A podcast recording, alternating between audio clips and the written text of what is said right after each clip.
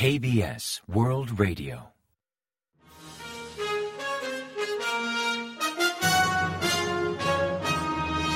Informativo de KBS World Radio. Bienvenidos un día más al informativo de KBS World Radio. Les habla Javier Castañeda y tras el saludo les avanzamos los principales titulares del día 2 de noviembre. De Minyu prioriza ampliar la línea 5 del metro al añadir Kimpo a Seúl. Yun enfatiza prudencia en el gasto público. El índice de precios al consumidor aumenta un 3,8% en octubre. El gobierno activa un sistema especial para estabilizar los precios.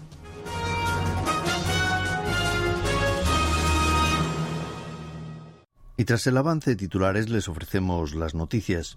El partido oficialista Poder del Pueblo defiende que añadir Quimpo a Seúl solucionará los problemas de tráfico y a tal fin anunció la activación de un comité especial para mejorar la comodidad de los residentes del área metropolitana el jueves 2. El comité estará a cargo de Cho Kyung-tae y a nivel legal intentarán plasmar la propuesta desde un comité a nivel parlamentario al considerarlo un proceso más operativo que una aprobación directa por parte del Ejecutivo. El oficialismo anunció que consultará a los residentes de Kimpo para decidir sobre esta integración y urgió al principal partido opositor de Minyu a posicionarse claramente al respecto. Por su parte, de Minyu calificó la propuesta de una maniobra electoralista y alegó que si el objetivo es resolver los atascos en Kimpo, deberían priorizar la ampliación de la línea 5 del metro de Seúl. Alineado con esta propuesta, desde la formación expresaron su intención de colaborar con el Ejecutivo para facilitar la ampliación de la línea, apoyando la extensión de estudios de viabilidad y la asignación de fondos del presupuesto del próximo ejercicio. Además, algunos legisladores de Dominju convocaron una rueda de prensa para subrayar la necesidad de fomentar el concepto de megaciudades en otras regiones ante la urgencia de descentralizar el crecimiento en el país y reducir la predominancia de Seúl. Durante un encuentro con los ciudadanos, el presidente Yoon Suk-yeol subrayó el miércoles 1 la importancia de controlar el gasto público, señalando que una mala gestión podría aumentar la inflación y generar un impacto negativo entre los ciudadanos.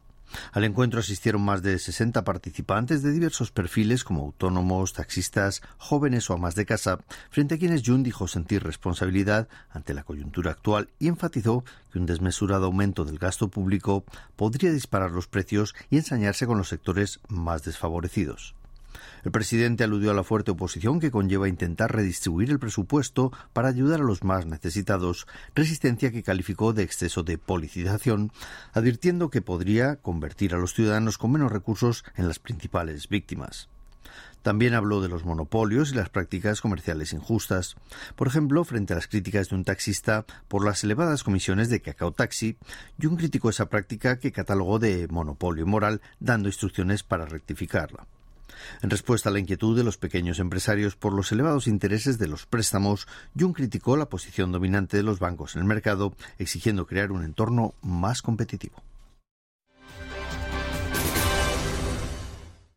Los precios al consumidor han aumentado notablemente en Corea del Sur durante el mes de octubre. Según informó el jueves 2 la Agencia de Estadísticas de Corea, los precios al consumidor aumentaron un 3,8% respecto al año anterior, siendo el aumento más elevado desde el mes de marzo. Entre otras cosas, la inflación se atribuye a un menor descenso del precio de los productos petrolíferos y al aumento de precios en los productos agrícolas. En tanto, los precios de electricidad, gas y agua aumentaron un 9,6% a nivel interanual. Por otra parte, los precios de los servicios subieron un 3% y el índice de precios al consumidor, considerado como un barómetro del coste de la vida diario, registró un incremento del 4,6%. Dicho índice incluye 144 productos de los más demandados en la cesta de la compra, cuya proporción influye en el gasto. En tanto, la inflación subyacente, que excluye los productos alimenticios y energéticos, fue del 3,6% interanual. Chu Kyung-ho, viceprimer ministro de Economía, ha anunciado la creación de un sistema interministerial especial para estabilizar los precios. Durante una sesión económica de urgencia del Consejo de Ministros celebrada el jueves 2, Chu insistió en la importancia de atajar la inflación, pues remite más lentamente de lo esperado por las tensiones geopolíticas de Oriente Medio y por unas temperaturas extremadamente atípicas. Destacó que el índice de precios al consumidor subió un 3,8% en octubre a nivel interanual, registrando el mayor incremento de los últimos siete meses. En respuesta, el Gobierno ha decidido destinar una cantidad sin precedentes de hasta 24.500 millones de wones, ampliar significativamente los descuentos en 14 ingredientes esenciales para preparar kimchi, como rábano o repollo. También adoptará medidas sobre los aranceles de varios productos importados, desde frutas como bananas y mangos hasta otros básicos como leche en polvo, mantequilla, queso y cacao, a fin de mantener estables los precios de los alimentos.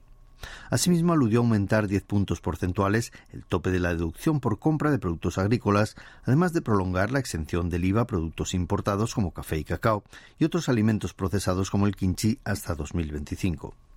Finalmente, el Gobierno mantendrá los descuentos en la factura del gas y los vales de energía para los hogares más vulnerables de cara a mitigar el impacto de los gastos para superar el invierno.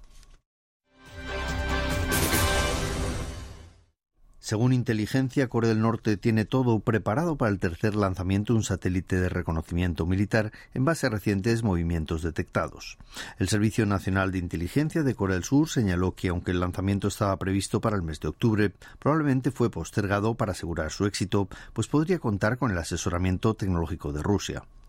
Así lo expuso el legislador Yu Sang-bum del Partido Oficialista Poder del Pueblo e integrante del Comité Parlamentario de Inteligencia tras la audiencia parlamentaria sobre inteligencia que tuvo lugar el miércoles 1 a puerta cerrada. Inteligencia también estima que Corea del Norte habría enviado armas a Rusia en unas diez ocasiones, envíos que calculan un millón de granadas y cantidad suficiente para abastecer a Moscú durante dos meses en la guerra de Rusia contra Ucrania.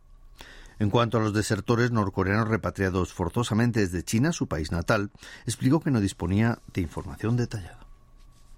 Cho Hyung-dong, embajador de Corea del Sur en Estados Unidos, ha expresado que Seúl y Washington aumentarán los esfuerzos diplomáticos para evitar que Corea del Norte incumpla las resoluciones de la ONU, junto con otros países que comparten la misma postura, ante los indicios de cooperación militar entre Pyongyang y las posibles conexiones entre el régimen norcoreano y Hamas. En un encuentro con corresponsales surcoreanos en Estados Unidos el miércoles 1, Cho mencionó los posibles temas de debate entre Corea del Sur y Estados Unidos de cara a la visita del secretario de Estado estadounidense Anthony Blinken a Seúl los días 8 y 9 de noviembre. Los comentarios de Cho sobre frenar el incumplimiento de las resoluciones del Consejo de Seguridad por parte de Corea del Norte se interpretan en alusión al posible comercio de armas entre Corea del Norte y Rusia y también al lanzamiento de un satélite norcoreano de reconocimiento militar por parte de Pyongyang.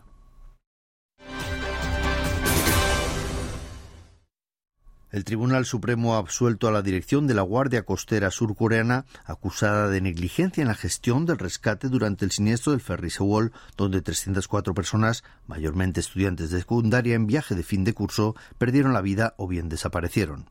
Kim Sok-kyung, ex jefe de la Guardia Costera y otros ocho oficiales fueron llevados a juicio en 2020 por presunta negligencia, considerando que al adoptar otras medidas de urgencia podrían haber salvado más vidas pero nueve años después del trágico incidente, finalmente fueron exonerados, pues la Sala Segunda del Alto Tribunal descartó malentendidos legales ni omisiones en el fallo de inocencia previo. Durante el juicio, la Fiscalía alegó que tanto King como el resto de oficiales tenían el deber de valorar la situación y coordinar una evacuación inmediata para salvar las vidas en peligro, pero la Corte rechazó ese planteamiento. Instancias judiciales inferiores previamente declararon su inocencia basándose en la dificultad de prever la catástrofe y en la inesperada huida del capitán y la tripulación del Sewol.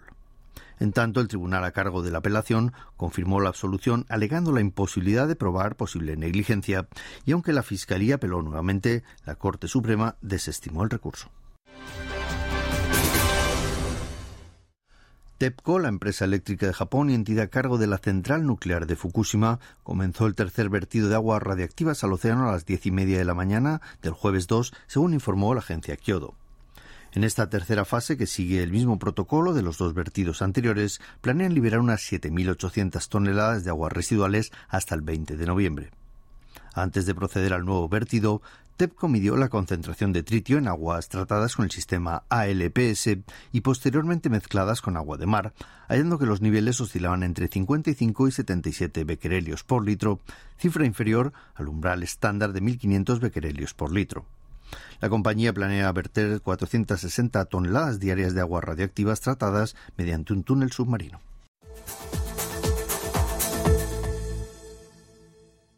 Y ahora pasamos a ofrecerles el pronóstico del tiempo. Para el viernes 3 se espera un día mayormente nublado en todo el país con lluvias al norte de Gyeonggi y en Gangwon desde las primeras horas de la mañana. Las precipitaciones se extenderán hasta la noche principalmente en la región central y en la provincia de Chola.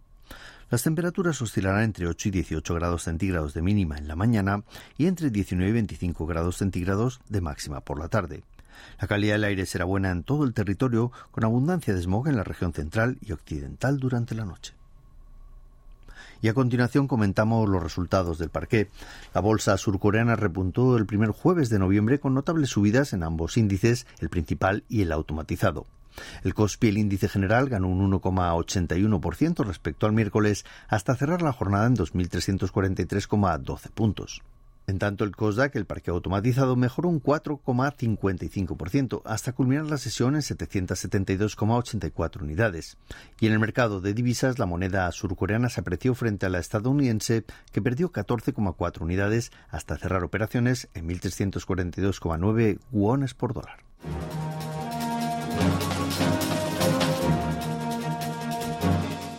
Y hasta aquí el informativo de hoy. Gracias por acompañarnos y sigan en la sintonía de KBS World Radio.